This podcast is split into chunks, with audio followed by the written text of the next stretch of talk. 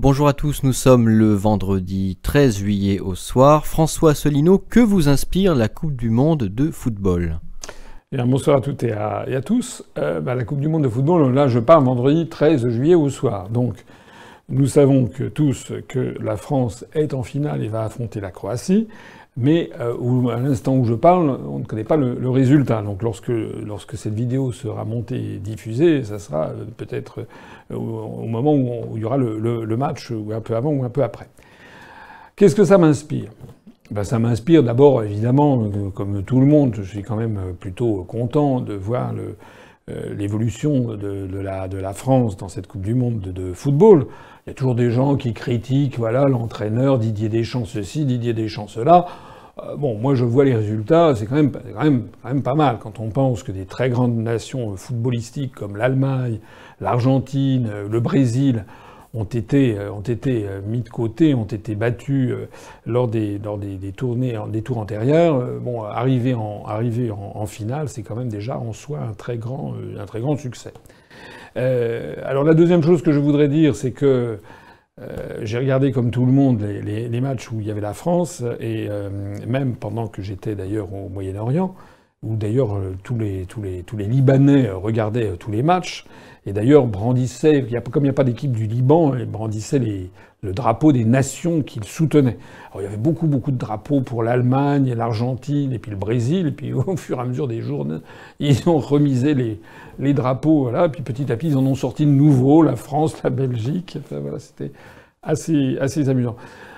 Moi, je trouve quand même que les matchs sont formidables, que les matchs sont même très très bien, que l'équipe de France, on peut toujours chinoiser. Moi, de toute façon, je ne suis pas un expert du tout, mais euh, l'équipe de France se, débrouille quand même, à mon avis, remarquablement bien. Que Didier Deschamps est quand même quelqu'un qui, à mon avis, sait entretenir un esprit d'équipe assez formidable.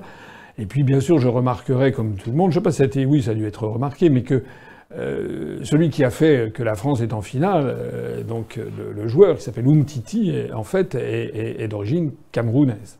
Il est né à Yaoundé, il est né au Cameroun. Et ensuite, il est venu en, France. Donc ça fait partie, alors je ne veux pas trop insister, euh, parce que je sais que ce, genre de remarques suscite des passions, mais quand même, mais quand même, euh, la France, quand elle sait rassembler autour d'elle euh, tous ses enfants, y compris les Français d'origine immigrée, eh elle peut, elle peut gagner. Et donc, tout le monde avait quand même été bien content. J'imagine même un certain nombre d'électeurs du Front National ont quand même dû être bien contents que Umtiti eh bien, marque un but, le but décisif qui nous a fait qualifier en finale. Au-delà de ça, je voudrais quand même maintenant avoir un petit regard euh, également euh, critique sur le phénomène. C'est qu'on a affaire à des phénomènes de masse considérables.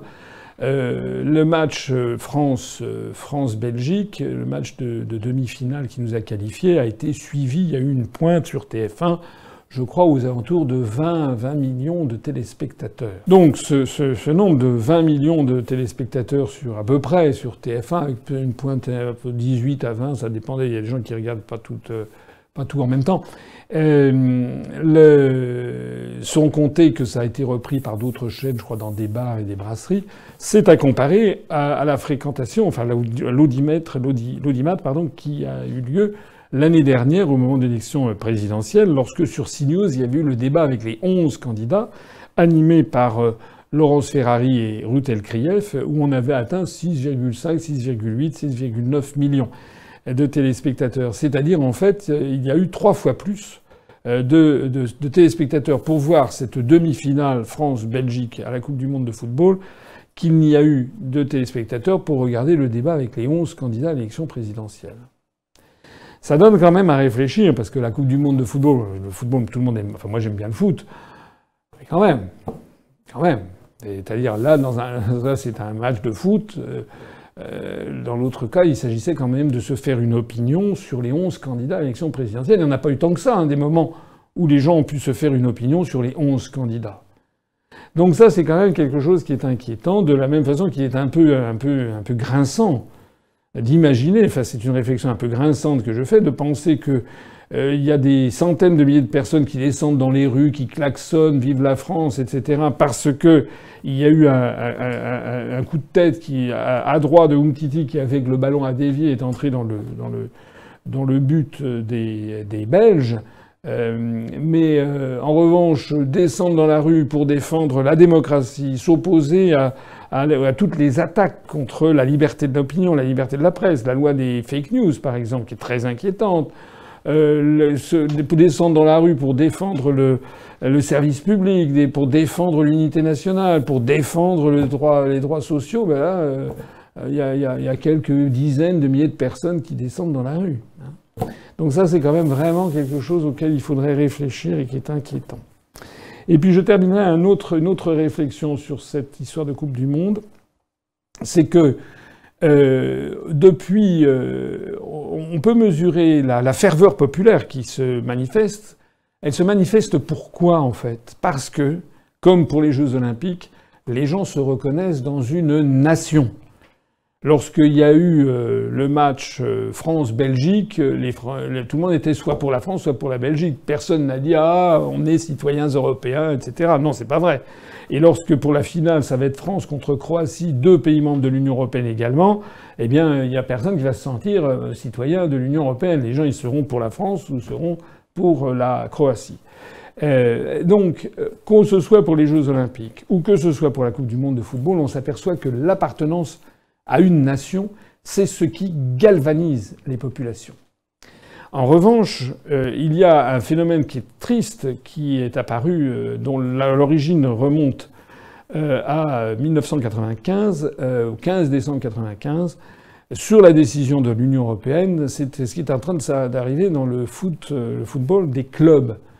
Qu'est-ce qui s'est passé? Le 15 décembre 1995, il y a eu un arrêt de la Cour de justice des communautés européennes, la CJCE, on ne parlait pas encore de la Cour de justice de l'Union européenne.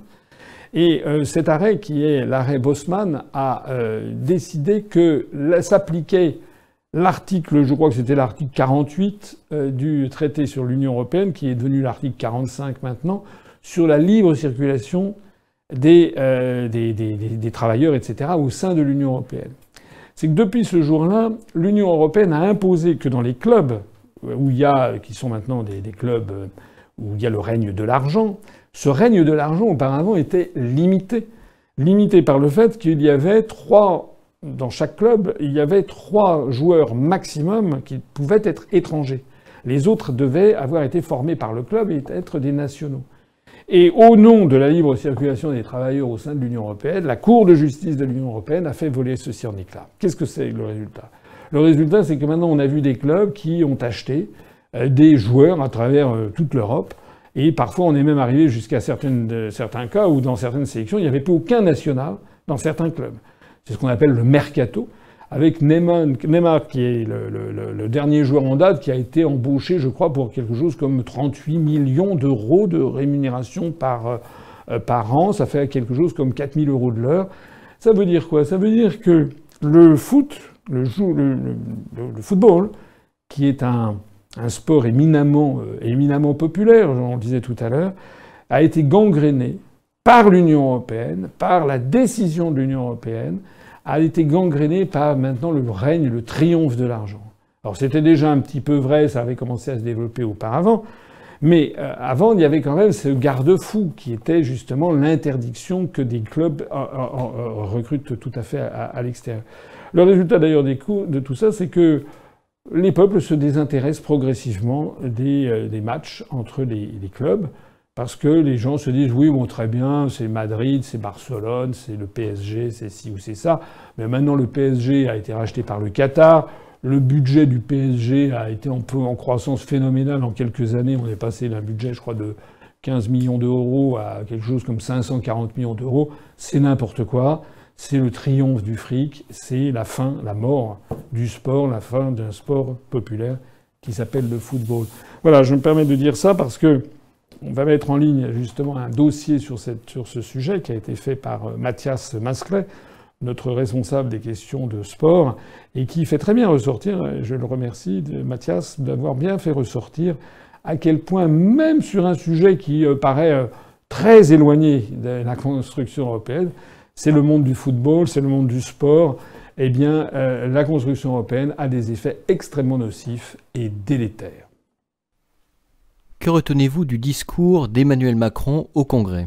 Le discours de M. Macron, c'était lundi, je crois, lundi combien? Ça doit être lundi, euh, lundi 9 euh, juillet. Apportez-moi M. Macron, s'il vous plaît. On va vous montrer euh, ce qu'est le discours de M. Macron.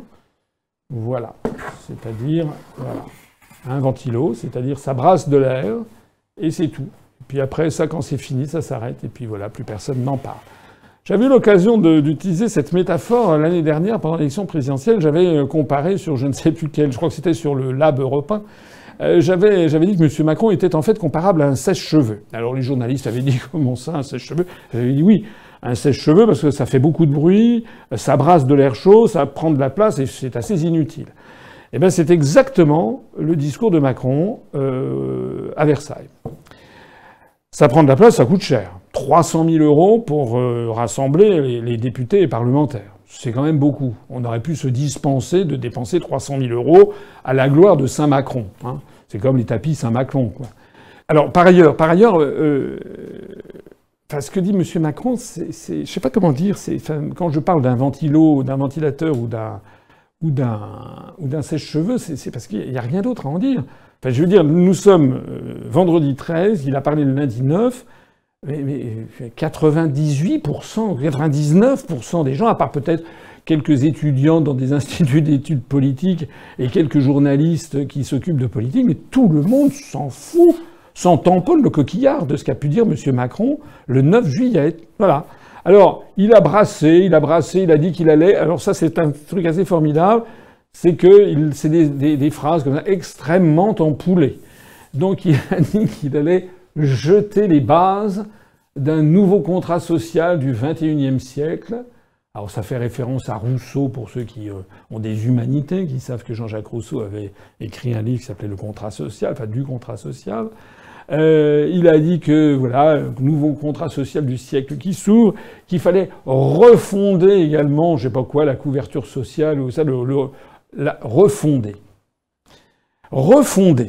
Il est question dans les discours de Macron, comme d'ailleurs de plusieurs de ses prédécesseurs, toujours de refondation. Ces, ces histoires de, de, de, refonder, refondation, je sais, mais c'est quand même bizarre. Moi, quand j'étais quand j'étais étudiant, quand j'étais jeune, on parlait pas tous les quatre matins de refonder. On refonde le PS, on refonde le Front National, on refonde euh, la, gauche, on refonde la droite, on refonde l'extrême droite, on refonde la sécurité sociale, on refonde l'autorité de l'État, on refonde les collectivités locales.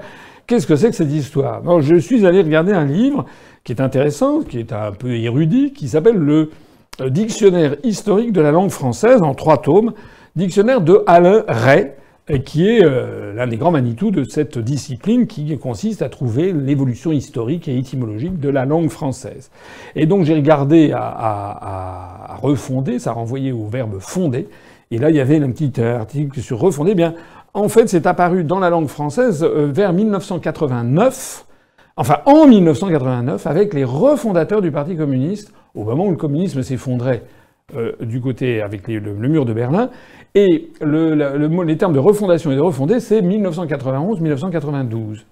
Autrement dit, c'est un terme qui est tout à fait récent, et dont j'avoue, je reconnais que je, prends quand même un certain, une, certaine, dilection, à, un certain plaisir à, à, à, me découvrir que ce verbe, qui en fait est un mot valise qui ne veut rien dire par rapport à réformer, refonder, en fait, c'est apparu avec l'effondrement de l'Union soviétique et du camp socialiste, d'une part, et avec le traité de Maastricht, d'autre part, créant l'Union européenne.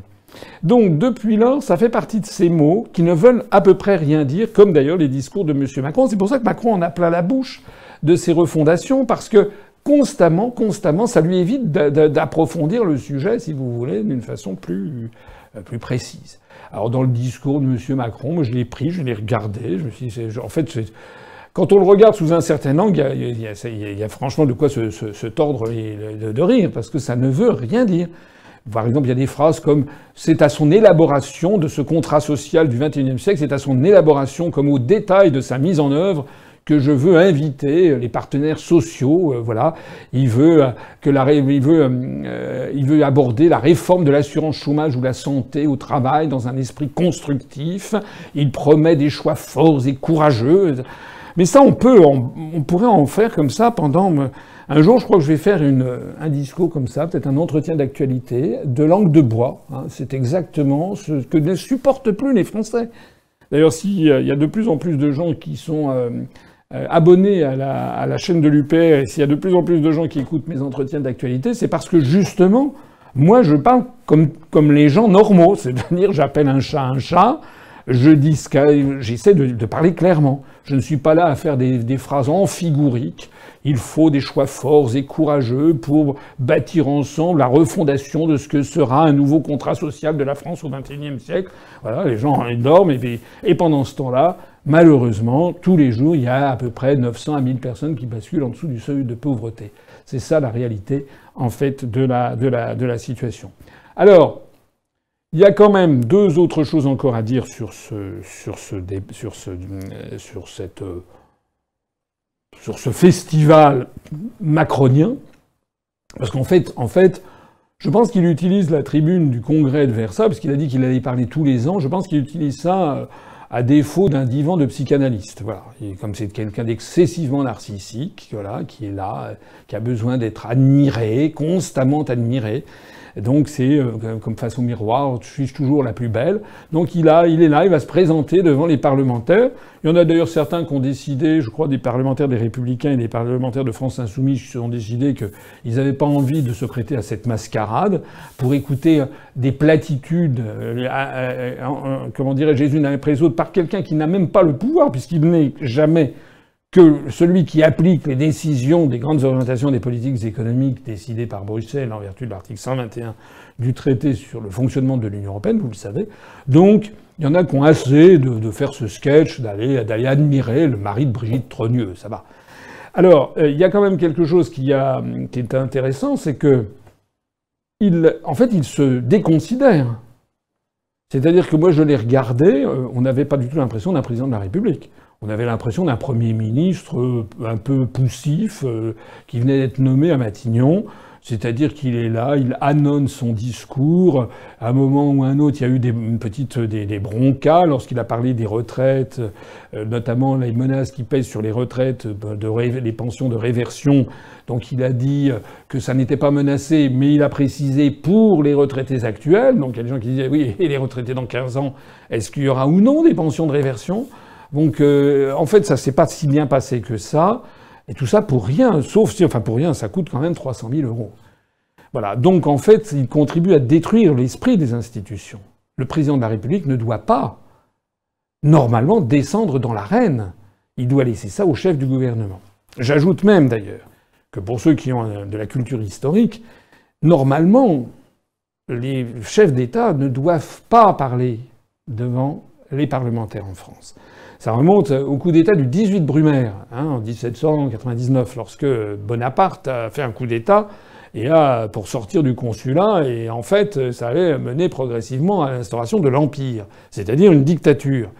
Et donc, depuis lors, la tradition républicaine a été que le chef de l'État, qui est le leader, le chef de l'exécutif, il lui était interdit physiquement, physiquement, de se rendre dans l'enceinte parlementaires, des, députés et des sénateurs, parce que c'est une espèce d'endroit sacré qui est celui de la souveraineté nationale, celui du législateur, et que le chef de l'exécutif ne peut pas se mêler du législateur. Ça doit être bien séparé. C'est la grande tradition française depuis Montesquieu de la séparation des pouvoirs. Et tout ceci a été scrupuleusement respecté jusqu'à Nicolas Sarkozy, et c'est Nicolas Sarkozy qui, le premier, a commencé à donner des coups de canif là-dedans. Et pourquoi des coups de canif? Pour s'inspirer d'une tradition qui n'est rien en rien française, qui est bien entendu la tradition américaine, avec le discours annuel devant, devant la Chambre des représentants, enfin devant le Congrès aux États-Unis, justement, du président des États-Unis. Mais je rappelle que les États-Unis n'ont pas de Premier ministre, que le président des États-Unis cumule en sa personne ce qui en France est le, rôle du président de la République et du Premier ministre. C'est-à-dire que le président de la République aux États-Unis est à la fois le chef de l'État et le chef de l'exécutif et le chef du gouvernement, alors qu'en France, le chef de l'État n'est pas le chef du gouvernement, c'est le Premier ministre qui est le chef du gouvernement. Donc cette dualité n'existe pas euh, aux États-Unis.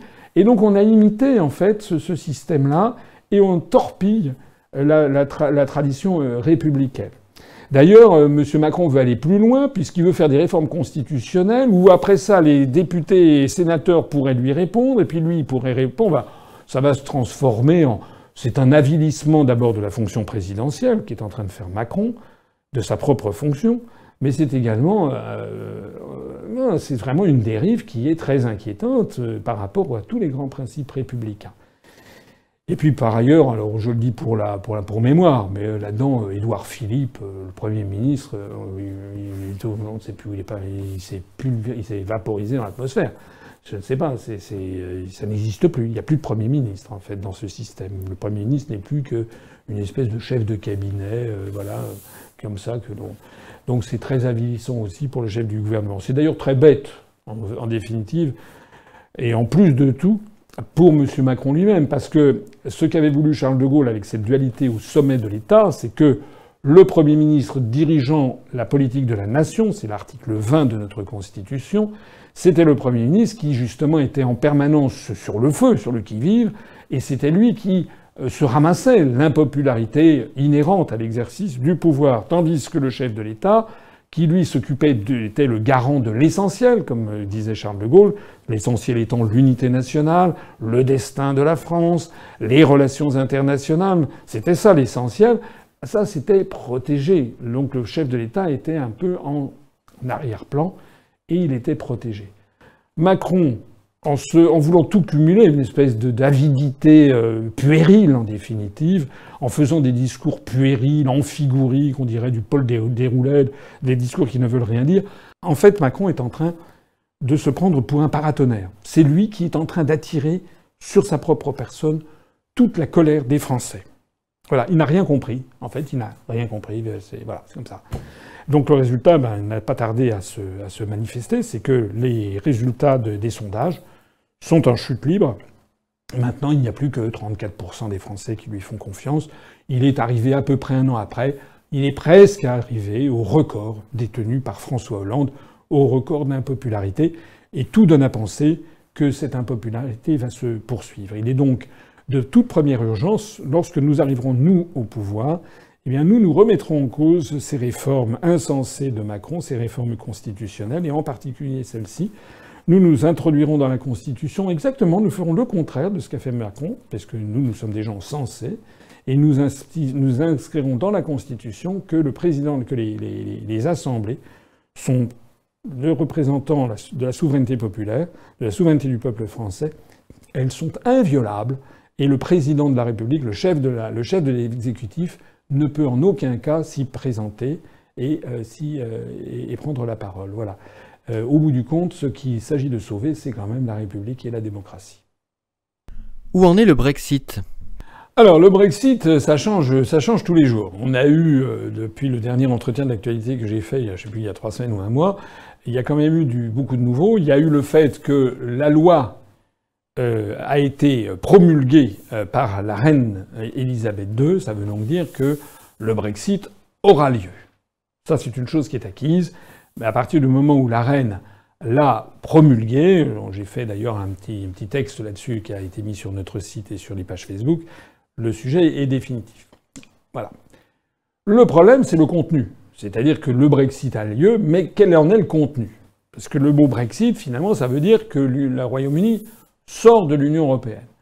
Mais tout le débat qui a actuellement lieu au Royaume-Uni, ça fait maintenant deux ans que ça dure, c'est de savoir quel va être l'accord de sortie de l'Union européenne avec les pays membres de l'Union européenne.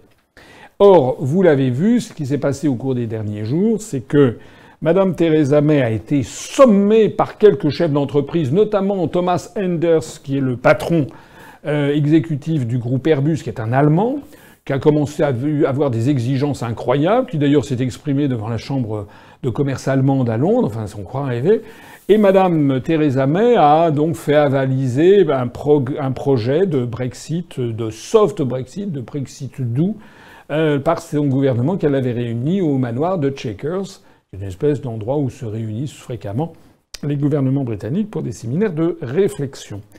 Euh, et puis, dans cette décision euh, qui a été annoncée, il y en a qui n'ont pas trouvé leur compte, et donc deux des principaux ministres pro-Brexit du gouvernement, David Davis, qui était très très très très très pro-Brexit, très eurocritique, qui était le ministre du Brexit justement, et puis Boris Johnson, le, flamboyant ministre des Affaires étrangères, qui a été une des pièces maîtresses de la campagne des partisans du Brexit, eh bien, ont claqué la porte un jour, un, jour puis le, lendemain du gouvernement en disant que euh, Madame Theresa May était en train de trahir le choix des électeurs.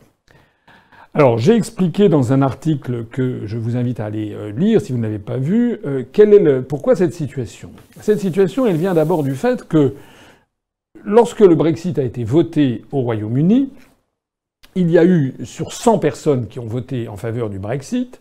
Le Brexit a été adopté en 2016, en juin 2016, par 52% des électeurs.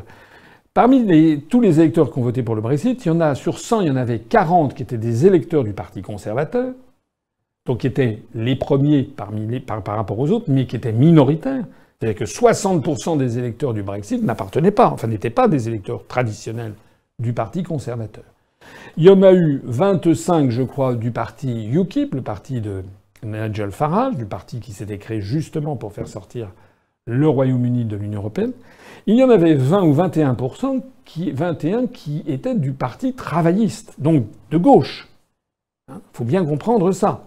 Et puis vous y ajoutez d'autres, il y avait les Verts, il y avait le British, le Scottish National, le Parti national écossais, le Parti euh, gallois, etc. Et puis également des gens sans parti. Donc on a 100 au total. Ça veut dire qu'en gros, si on considère que la droite britannique c'est UKIP et conservateur, on peut considérer qu'il y a à peu près 60%, 60, 66%, entre 60% et les deux tiers des électeurs du Brexit qui étaient des gens de droite et de droite dure, voire d'extrême droite, puisque certains qualifient le UKIP d'extrême droite, disons une droite très conservatrice et pro-américaine.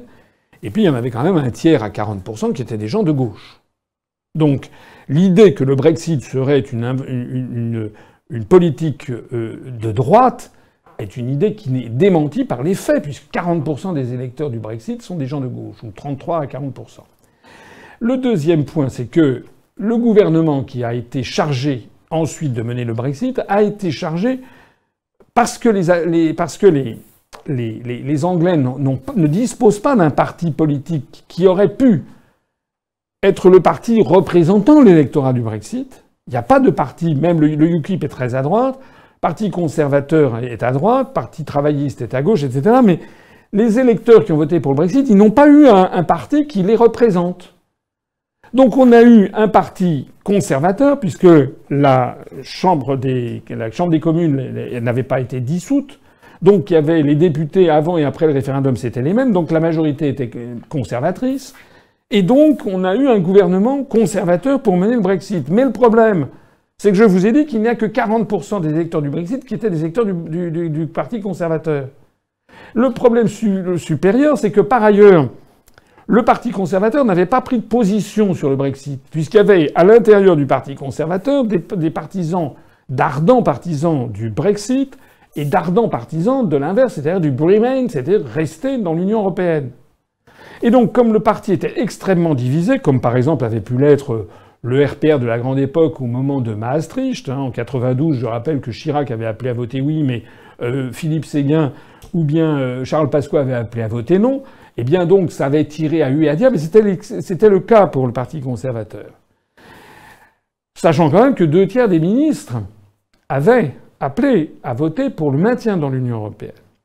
Et donc on a eu un nouveau gouvernement avec comme Premier ministre Madame Theresa May, qui est une femme euh, très bien, femme, femme intelligente, euh, remarquable certainement, mais Madame Theresa May, elle avait quand même un vice d'origine, c'est qu'elle avait appelé à rester dans l'Union européenne. Et donc, le gouvernement qui a été chargé de mettre euh, au point le Brexit est un gouvernement qui est composé uniquement de membres du Parti conservateur. Il n'y a personne du UKIP, il n'y a personne du Labour, il n'y a personne de la gauche et de l'extrême gauche. Donc tous ces électeurs-là ne sont pas représentés au gouvernement. Mais pire encore, le gouvernement conservateur, Madame Theresa May, pour, pour être en conformité avec sa majorité, a été obligée dans son propre gouvernement d'avoir des ministres pro-Brexit et des ministres pour le maintien dans l'Union européenne. Voilà. vous imaginez comment est-ce que l'on peut faire sortir euh, le Royaume-Uni de l'Union européenne si à l'intérieur du gouvernement, euh, les gens ne savent pas ce qu'ils veulent, ça tire à U et à dia. C'est exactement la situation. Alors ça veut dire quoi? Ben, Ça veut dire que ça a duré, et puis le départ de David Davis et de Boris Johnson donne à penser que c'est la ligne molle qui va l'emporter? Je dis ligne molle parce que ceux qui étaient des partisans de l'Union européenne, à commencer par Mme Theresa May, Premier ministre, et que l'on charge de faire le Brexit, sont obligés de faire la politique contre laquelle ils avaient appelé à voter. C'est un peu comme si en France, il y avait un référendum sur le Frexit, sur la sortie de la France de l'Union européenne, et que tout le monde se mobilise, à commencer par moi et l'UPR, et que le Frexit gagne, comme l'avait prophétisé d'ailleurs Macron lors de son voyage au Royaume-Uni en février dernier, et qui est, mettons, 53 ou 54% des Français qui votent pour la sortie de l'Union européenne, et qu'à ce moment-là, Macron décide que le Premier ministre qui va mener cette sortie de l'Union européenne, ça sera Alain Juppé ou François Bayrou, qui sont des partisans du maintien dans l'UE. On voit bien qu'il y aurait un malaise. Et eh bien ce malaise, ça fait deux ans qu'il existe au Royaume-Uni. Voilà. C'est-à-dire qu'à la fois ils sont obligés de le faire, et à la fois c'est fait par des gens qui font tout pour essayer de neutraliser une partie de ce Brexit. Faut-il en conclure, comme certains, j'ai lu certaines, parce que j'ai fait un article, j'ai vu certains commentaires, il y a des gens qui disent que je m'étais trompé, qu'en fait, il n'y aurait jamais de Brexit, euh, que j'avais été un petit peu, euh, un petit peu trop, euh, trop allant, et ci et ça. Je ne pense pas qu'on puisse dire qu'il n'y aura jamais de Brexit non plus. Parce que ce dont il s'agit aujourd'hui, c'est d'avoir une zone de libre-échange avec l'Union européenne en matière commerciale, mais pas en matière d'échange de personnes. Le gouvernement britannique veut simplement que ça concerne l'échange des marchandises. Et que, à ce titre, le Royaume-Uni appliquera euh, donc les décisions qui sont prises par le, marché commun et acceptera d'être assujetti aux décisions de la CJUE. C'est ça, la Cour de justice. C'est ça qui met en colère les partisans du hard Brexit. Mais il faut reconnaître que, moi je suis d'accord que ça n'est pas bien, parce que soit on y est, soit on n'y est pas. Mais il faut reconnaître quand même que le Brexit ne se limite pas à ça le Royaume-Uni étant sorti de l'Union européenne, c'est lui qui décidera de sa politique diplomatique. Il n'a plus la politique étrangère de sécurité et de défense. C'est lui qui décidera de l'engagement de ses forces armées. C'est lui qui décidera de sa politique migratoire. C'est lui qui va décider également de sa politique sociale. C'est lui qui va décider de sa politique de services publics. C'est lui qui va décider de sa politique de droit social, de contrat du travail. Donc, il ne faut pas non plus exagérer. Ceux qui disent ah bah tout est foutu, il n'y a plus de Brexit euh, parce qu'on choisirait un Brexit soft, à mon avis exagère aussi parce que il y a quand même tous les pans de souveraineté que récupère le gouvernement britannique, surtout ces sujets dont on ne parle pas au moment des affaires commerciales. Puis un autre aspect des choses qui n'est pas évoqué, je suis désolé, c'est entrer un peu dans le détail, mais c'est très technique, c'est que la Commission européenne et les autres partenaires européens ne vont pas forcément accepter l'offre de Madame Theresa May. Quand elle dit, par exemple, qu'il faut séparer la question des échanges de marchandises et la question des échanges de personnes, il se trouve que c'est contraire au, dogme sacro-saint du marché unique. C'est-à-dire le marché unique européen où il y a une totale liberté de circulation des capitaux, des marchandises et des personnes. Est-ce que les autres partenaires européens vont accepter ce partage des tâches? Rien n'est moins sûr. Enfin, je terminerai là-dessus en disant quoi? En disant les enseignements pour la France. D'abord, si Mme Theresa May fait ces, tergiversations, c'est euh, qu'ils ont un problème spécifique au Royaume-Uni, qui est le problème de l'Irlande du Nord, que nous, nous n'avons pas, fort heureusement. C'est-à-dire que l'Irlande du Nord fait partie du Royaume-Uni, mais l'Irlande du Sud, c'est-à-dire la République d'Irlande, ne fait pas partie du Royaume-Uni et elle reste dans l'Union européenne. Or, il y a une frontière terrestre. Et donc, comme c'est entre Irlandais, et que c'est une situation explosive en, Europe, en Irlande du Nord, eh, ça gêne un peu le gouvernement britannique de rétablir des frontières à cet endroit-là. Donc c'est un sujet qui est chez eux assez délicat. Mais surtout l'enseignement numéro un qu'il y a à tirer pour la France, eh bien, c'est de dire que si nous voulons sortir la France de l'Union européenne, si nous ne voulons pas être amenés à avoir ces mesures chèvre-chou, ça veut dire qu'il faut avoir un programme extrêmement clair, je l'ai toujours dit, sorti de l'Union européenne, de l'euro et de l'OTAN, mais il faut aussi, pour le porter, un parti politique qui rassemble au-dessus du clivage droite-centre-gauche. De telle sorte que lorsque les Français auront voté pour le Frexit, eh bien nous aurons un gouvernement ensuite qui correspondra à cette variété d'opinions, puisque en réalité les pro-Frexit ou anti-Frexit, ça n'est pas la même chose que la droite et la gauche. Hein, on l'avait vu au moment du référendum sur la Constitution européenne en 2005, où 55% des Français ont voté non. D'après les sondages post-électoraux, à peu près 30% d'entre eux, euh, enfin 30% sur les 55% venaient de la gauche et les 25% venaient de la droite. Eh bien, c'est ça exactement la question dont il s'agit. Je rappelle que j'ai présenté la sortie, le Frexit, dans le cadre de l'élection présidentielle. Et dans le cadre de l'élection présidentielle, on serait dans un cadre totalement différent du référendum sur le Brexit. Voilà tout ce qu'il y avait à dire sur le Brexit pour le moment. On n'est pas à l'abri de nouvelles surprises. Peut-être que la position de Mme Theresa May va-t-elle brutalement s'affaiblir dans les jours qui viennent. Peut-être qu'il va y avoir une révolution de palais euh, au Royaume-Uni et qu'elle va chuter et qu'on va avoir un autre Premier ministre. Donald Trump, qui n'est jamais à une provocation près, lui a dit que Boris Johnson ferait un excellent euh, Premier ministre. En attendant, tout ça est extrêmement déroutant, ça bouge beaucoup. Ce qui est exact, c'est qu'il y a des forces euh, sur les marchés financiers, dans l'oligarchie des grands groupes industriels, économiques, euh, financiers, euh, internationaux et en particulier britanniques. Il y en a qui essayent de faire en sorte que le Brexit soit vidé de substance. Mais comme je l'ai dit, je pense que même s'il est en partie vidé de substance, il ne pourra pas l'être totalement pour toutes les raisons que j'ai évoquées tout à l'heure. Et puis c'est finalement, et c'est la conclusion, un formidable appel à se rassembler en France derrière l'UPR, puisque nous, l'Union populaire républicaine, nous sommes justement ceux qui manquent aux Britanniques. Il leur manque justement un parti qui se soit créé sur le Brexit et qui aurait rassemblé autour de lui tous les électeurs du Brexit. Nous, notre parti s'est créé sur le Frexit, sur la sortie de l'Union européenne, et nous sommes en train de rassembler tous les Français qui le veulent. Nous avons, même si la France a un certain nombre de longueurs de, retard sur le Royaume-Uni pour la sortie de l'Union européenne, en termes politiques, en termes de conception stratégique, nous, nous avons, à mon avis, un certain nombre de longueurs d'avance sur les Britanniques. Quelles sont les autres nouvelles venant de l'Union européenne? Euh, alors, en, vrac, assez rapidement, parce que j'étais très disert, très long auparavant, euh, parmi les nouvelles que j'ai glanées ici ou là,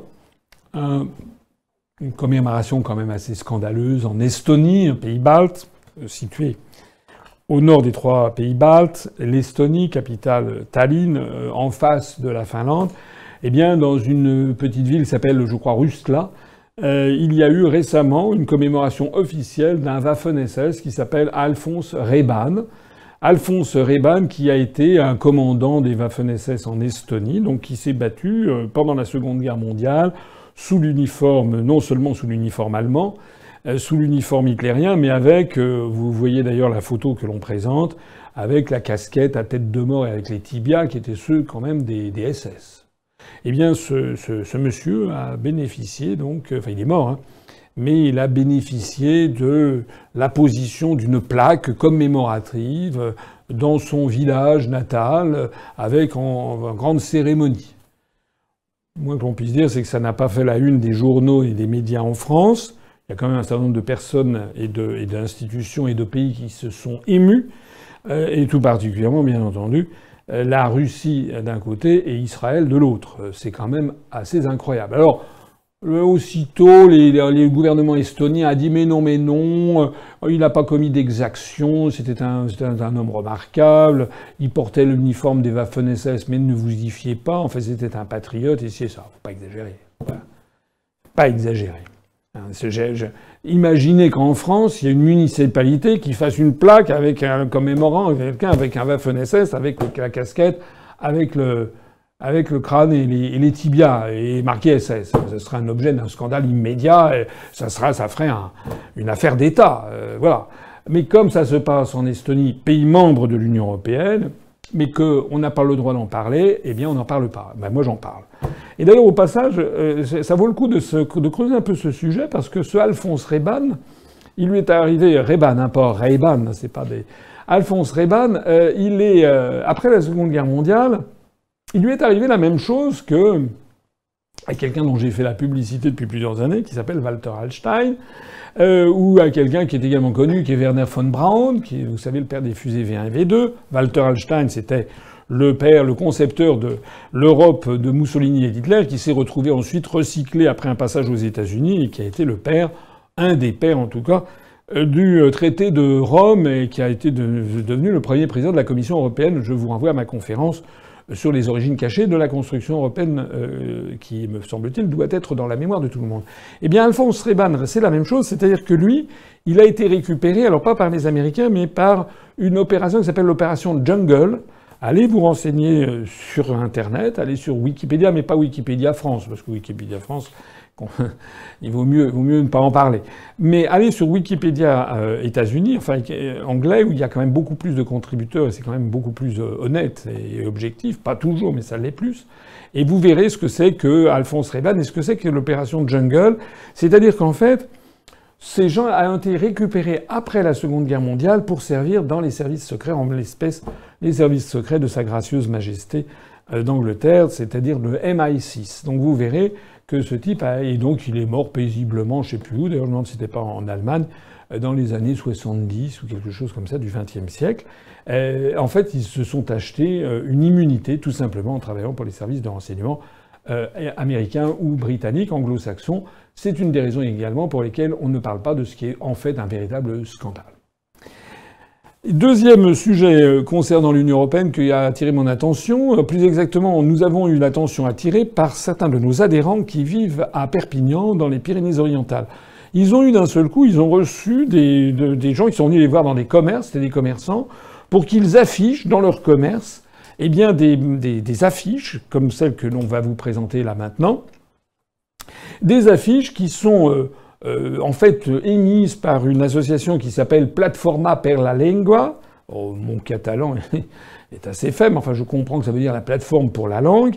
Et en fait, euh, cette, euh, cette, association catalane milite donc pour développer l'apprentissage du catalan dans les écoles et dès l'école primaire. Et donc, il s'est accompagné de tout un discours euh, qui tire la sonnette d'alarme de façon absolument scandaleuse sur le fait que l'État euh, en France, un État totalement autoritaire, totalitaire, etc., vous connaissez, la, chansonnette, et eh bien qu'il euh, faut absolument développer l'apprentissage du catalan. voilà.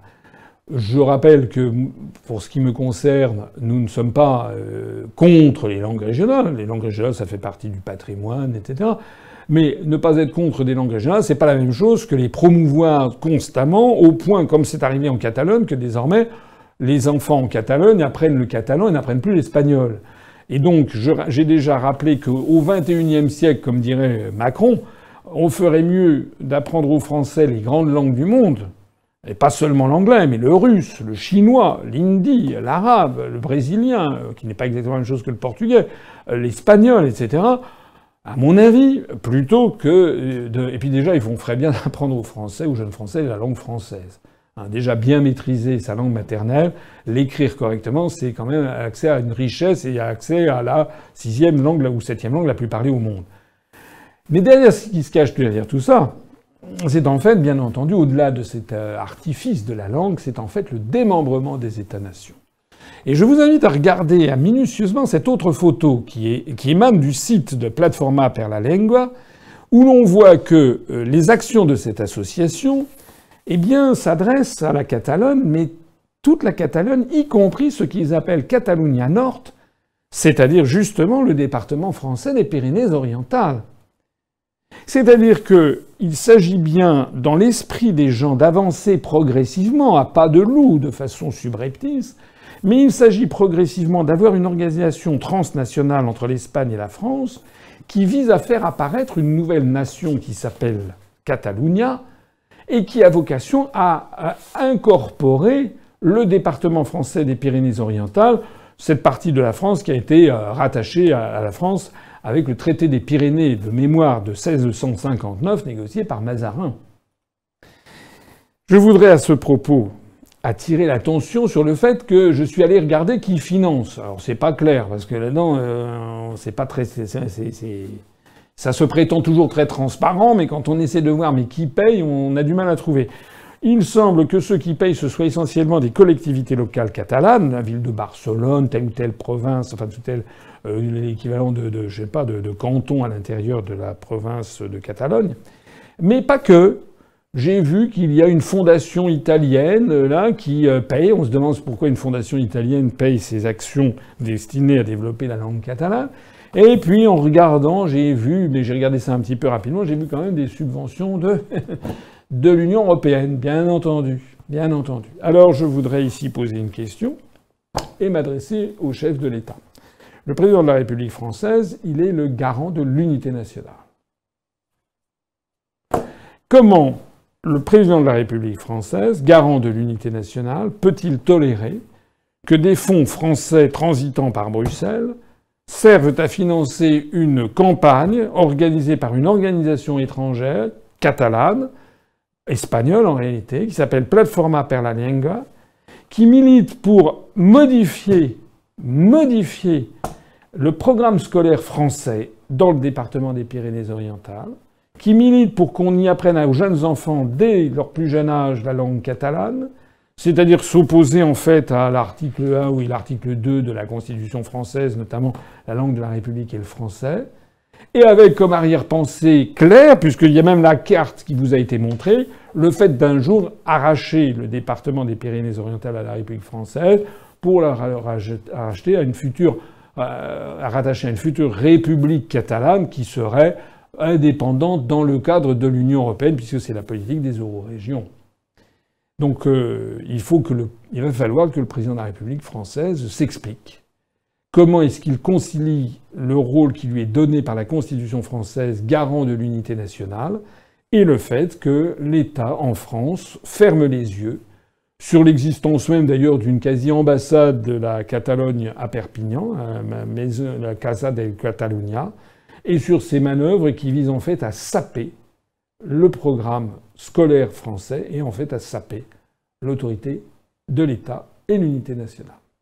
Alors, troisième sujet, très rapidement, on a appris que le nouveau gouvernement italien, le gouvernement euh, avec euh, le, Movimento Cinque Stelle et 5 étoiles et puis euh, la, Lega, eh bien, a décidé, a annoncé officiellement que les, les, parlementaires de Mouvement 5 étoiles et de la, et de la Lega ne ratifieront pas le CETA, c'est-à-dire ce traité transatlantique avec le Canada, entre le Canada et l'Union européenne.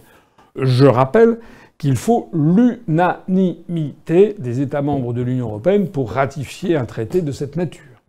Ça veut donc dire que le traité CETA, le traité de libre-échange Canada-Union européenne, qui a été signé, qui n'a pas été encore ratifié, je crois qu'il y a une dizaine d'États qui l'ont ratifié, vous savez qu'il a été contre non seulement contre tous les usages, mais contre le, bon sens même contre le principe même du droit international, il a été mis en œuvre avant même que d'avoir été ratifié.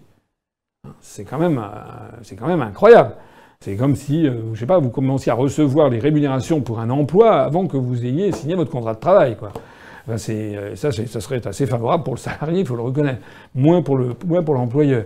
Donc là, on est dans un système ubuesque et qui va d'ailleurs trouver sa, sa, sa fin puisque le gouvernement italien a dit que la majorité au Parlement à Rome allait donc refuser euh, de ratifier le CETA. Voilà, alors affaire à suivre, mais c'est quand même assez, drôle, si l'on peut dire, de voir que décidément, euh, enfin c'est à la fois drôle et triste, de voir que décidément l'Union européenne est en train de, de fuir, de, fuiter de, partout, si l'on peut dire.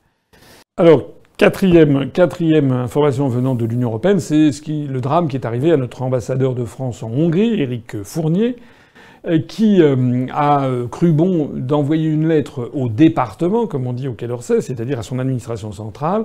En tant qu'ambassadeur à Budapest, il a envoyé une note interne, confidentielle, pour, si j'ai bien compris les gazettes, pour dire du bien de l'action gouvernementale menée par Viktor Orban, donc le Premier ministre hongrois, qui est euh, euh, l'abomination de la désolation pour les euh, européistes. La Hongrie fait partie de l'Union européenne, mais depuis que ce monsieur est, au pouvoir, la Hongrie a, modifié sa constitution pour préciser le forint est la monnaie de la Hongrie, c'est-à-dire fait un pied un bras d'honneur à, l'euro, alors que théoriquement la Hongrie doit adhérer à, l'euro. Eh bien, eh bien, ils ont mis dans la Constitution que c'était le foreign, donc ça, pose un problème. Et par ailleurs, il a pris des mesures extrêmement, euh, comment dirais-je, fermes contre l'immigration, en refusant notamment de prendre des migrants venus notamment d'Italie. Donc ça lui vaut une série de passes d'armes avec la Commission européenne. Alors, notre ambassadeur en Hongrie, Éric Fournier, que je ne connais pas, eh bien, a envoyé une note à son administration. Cette note a fuité, est arrivée sur le site Mediapart. Et dans cette note, il était question du style que euh, la politique de, de Viktor Orban était, était très déterminée, avait, plusieurs, enfin je sais pas quoi, était, était bien calculé, qu'il avait, avait de, la, de la vision, une vision stratégique à long terme, que c'était ce qu'il fallait faire ici, ici et ça. Moi, j'ai pas vu la note. Ce que j'ai vu, c'est que Mediapart en a cité quelques extraits. On peut, à partir d'un texte, en sortant quelques extraits, travestir complètement euh, le sens d'une note. C'est possible. Parce que peut-être qu'il disait du bien là, et puis à d'autres, d'autres moments, il disait, mais en revanche, ça a suscité une levée de bouclier en Union européenne, et c'est ça. Donc on peut très bien euh, modifier. Je ne sais pas si c'est le cas, je n'en sais rien. Mais même l'ambassadeur de France en Hongrie aurait-il fait une note pour dire du bien de l'action du pays dans lequel il est accrédité, dans la mesure où cette note était confidentielle et destinée à ses autorités de tutelle, et il précisait qu'il apportait un autre son de cloche, normalement, jamais cette note aurait dû être diffusée, et normalement, euh, ce, haut fonctionnaire n'aurait jamais dû être inquiété.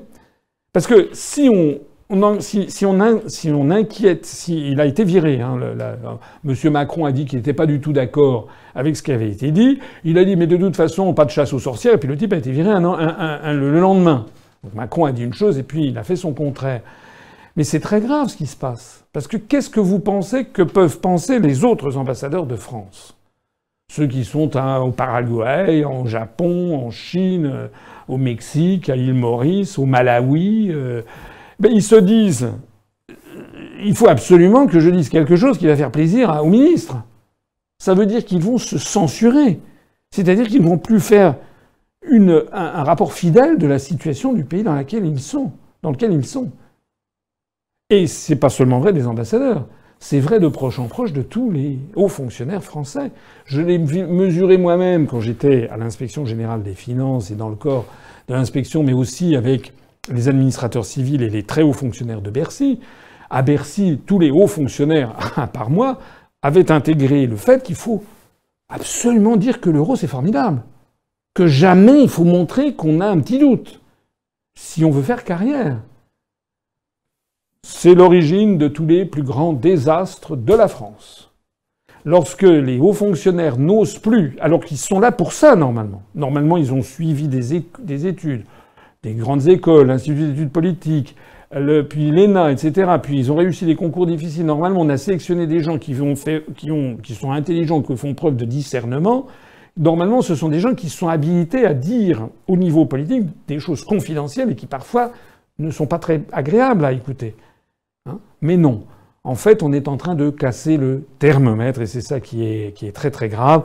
Je rappelle ici un très beau proverbe chinois les vérités qu'on aime le moins à apprendre sont celles qu'on a le plus intérêt à connaître.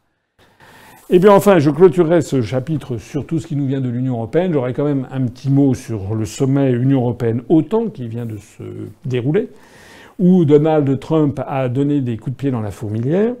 Alors il est de bon ton dans tous les médias français de considérer Trump comme l'abomination de la désolation, etc. etc. C'est un discours très nouveau parce qu'en général, on était toujours extatique devant le président des États-Unis.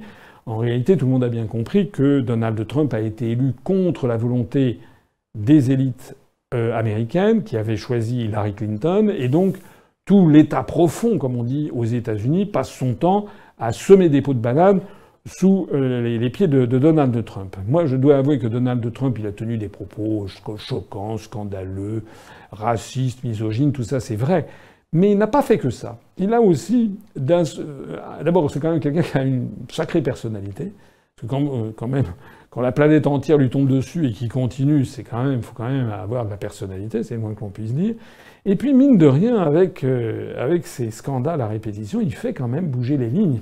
Par exemple, sur l'affaire de l'OTAN, eh bien, en disant que, en dénonçant l'Allemagne, en disant qu'il fallait que les pays payent non seulement 2%, mais 4%, ça fait euh, 3, 4, 5 prédécesseurs de, Donald Trump à la Maison-Blanche qui disaient la même chose, mais il n'était jamais parvenu à rien.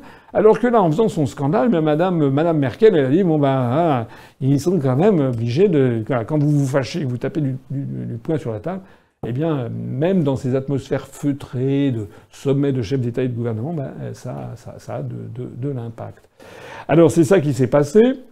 Monsieur Macron, toujours comme ça, avec son air de, maître d'hôtel du restaurant Taïwan, là, il est là, il se faufile, et puis il a dit, il est allé devant les, devant les, caméras pour dire euh, l'OTAN est beaucoup plus fort maintenant qu'avant. Enfin, c'est des formules à Macron, quoi. Non, l'OTAN n'est pas beaucoup plus fort qu'avant ce sommet. Au contraire, on voit bien que le verre est dans le fruit, parce qu'en fait, les États-Unis en ont assez de payer. Ils payent à peu près 70% des dépenses militaires de l'OTAN. Et les États-Unis sont en train de s'appauvrir. Euh, Donald Trump est en fait le porte-parole de la classe ouvrière aux États-Unis et, de la middle class. Et donc, il est en train de, de ruer dans les brancards. Et on voit bien qu'il y a une atmosphère de, est, euh, qui a gagné l'OTAN. On notera au passage d'ailleurs que Mme Merkel a fait des déclarations après son entretien avec Donald Trump au sommet de l'Union européenne et de l'OTAN, et Mme Merkel a dit qu'il ne fallait jamais oublier que, que la construction européenne avait été très grandement facilitée par l'OTAN. Alors je rappelle que dire ce genre de choses l'année dernière m'avait valu d'être taxé de complotiste et de conspirationniste. Je vais donc suggérer à France Info, France Inter, etc., et aux uns et aux autres, d'aller euh, de maintenant d'expliquer aux Français que Mme Merkel est également complotiste et conspirationniste. En fait, elle m'a fait que dire ce que je dis, et ce qui est une vérité historique absolument irréfragable ou irréfutable, si vous préférez, c'est que c'est l'OTAN qui a l'OTAN et l'Union européenne, c'est la même chose. L'OTAN, c'est la phase militaire d'une opération de vassalisation états-unienne dont la phase civile est l'Union européenne. Voilà. Et puis j'en aurais fini sur ce sommet de l'Union européenne et de l'OTAN en soulignant quand même cette anecdote pénible, atroce en fait, de Jean-Claude Juncker, donc le président de la Commission européenne, qui est sorti, qu'on a vu titubant euh, dans un état d'ébriété profonde, enfin le pochetron de service. On savait que c'est un pochard, mais quand même, là, ça prend des proportions quand même assez dingues, parce que c'est devant le président des États-Unis, le Premier ministre britannique, les chefs d'État et de gouvernement, tout le monde est comme ça très. Et puis on voit un type que l'on traîne comme ça.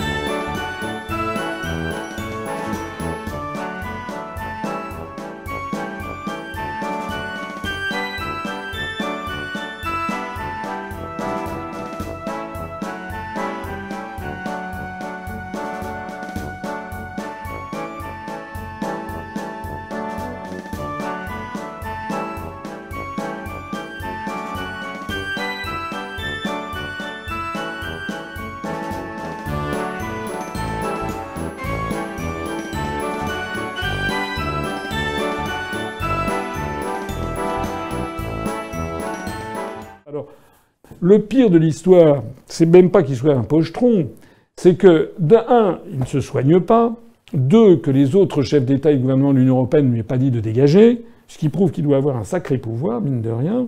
C'est quand même quelqu'un qui est assez proche de, de, réseaux mafieux. Hein.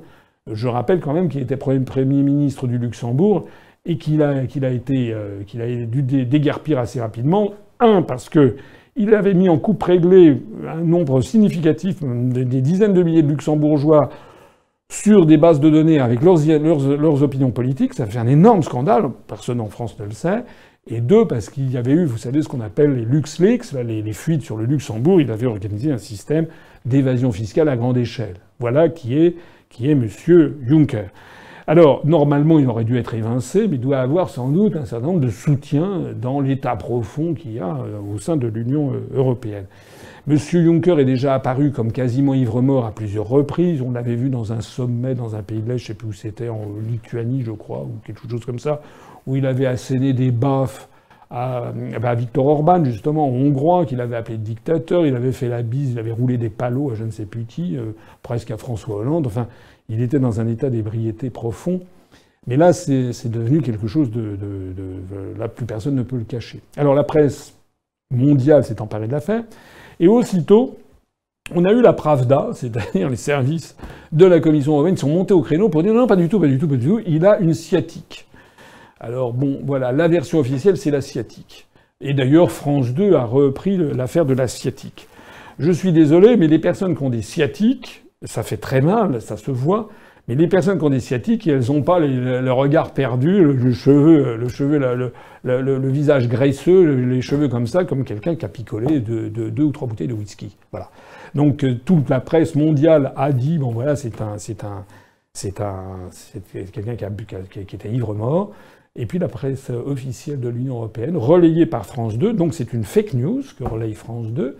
Donc je vais demander au CSA, puisque le CSA a trouvé à redire sur euh, le fait que Russia Today avait fait une mauvaise traduction sur une histoire concernant la Syrie, et avait envoyé une mise en garde à Russia Today, mais là il va falloir que le CSA envoie une mise en garde à France 2, qui ose dire que quelqu'un qui titube euh, qui titube et dont le, taux d'alcoolémie doit friser les 4 grammes, eh bien qu'il a une sciatique. Ça rappelle les, fâcheuses mémoires. Ça rappelle, vous savez, dans toutes les dictatures, ça aussi c'est très intéressant, c'est que dans toutes les dictatures, euh, on cache l'état de santé des dirigeants. Toujours. On raconte, on raconte des sornettes, voilà, ou dans des dictatures ou dans des États qui sont très très bien tenus. Voilà, on ne sait pas, on ne sait pas ce qui se passe, on ne sait pas quel est l'état de santé. Par exemple, Staline, on avait appris au dernier moment quasiment qu'il était mort. Officiellement, il se portait comme un charme. Mao Tse-tung, c'était pareil, et ci et ça.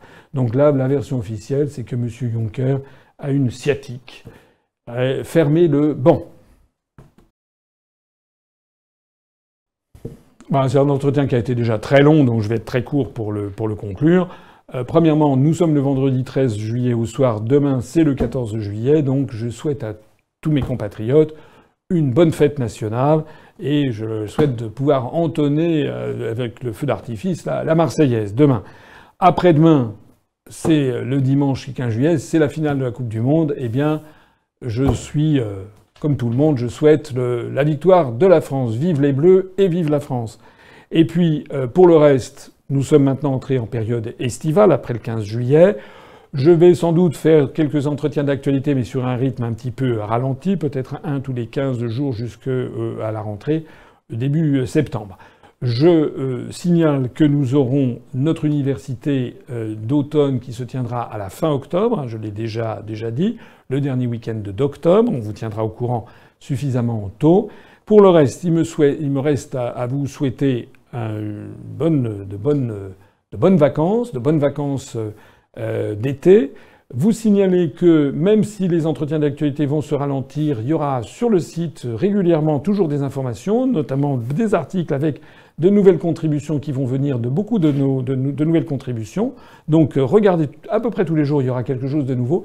Et puis nous aurons également un, quelque chose, on va faire un petit effort spécial, c'est que je pense que nous aurons une opération LUPER ouverte tout l'été, c'est-à-dire que notre siège, euh, notre siège à Paris, rue Baffroy, notre nouveau siège eh bien, sera ouvert du lundi au vendredi pour recevoir le public, puisque nous aurons des bénévoles qui seront là pour recevoir le public, pour venir éventuellement faire vos achats ou faire vos adhésions. Et je terminerai là-dessus. Je voudrais signaler que nous avons en ce moment un nombre significatif d'adhérents de, l'année dernière qui n'ont pas encore versé leur cotisation euh, pour cette année.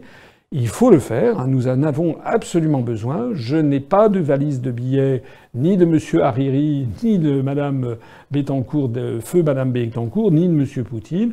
Il faut absolument se mobiliser puisque la rentrée, ça va être à partir de la rentrée, on va rentrer sur euh, quelque chose de tout à fait euh, important. Mais vous verrez ça euh, au moment de la rentrée, justement, c'est notre participation aux élections européennes. Voilà. Songez bien à verser vos cotisations, songez bien à parler de vous, profitez des apéros, les, soirées d'été, les longues soirées d'été avec des amis quand vous êtes en vacances. Parlez-leur de l'UPR gentiment, mais expliquez-leur un petit peu quelles sont vos convictions. Faites-leur connaître nos, euh, comment dirais-je, nos entretiens, nos conférences. Envoyez-les sur les dossiers qu'il y a sur le site internet.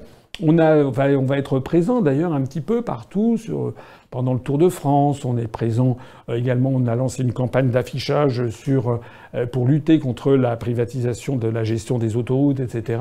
On a des équipes qui collent des affiches pendant l'été parce que pendant l'été, eh la politique continue. Voilà. Pour dernier mot, comme d'habitude, vive la République et vive la France.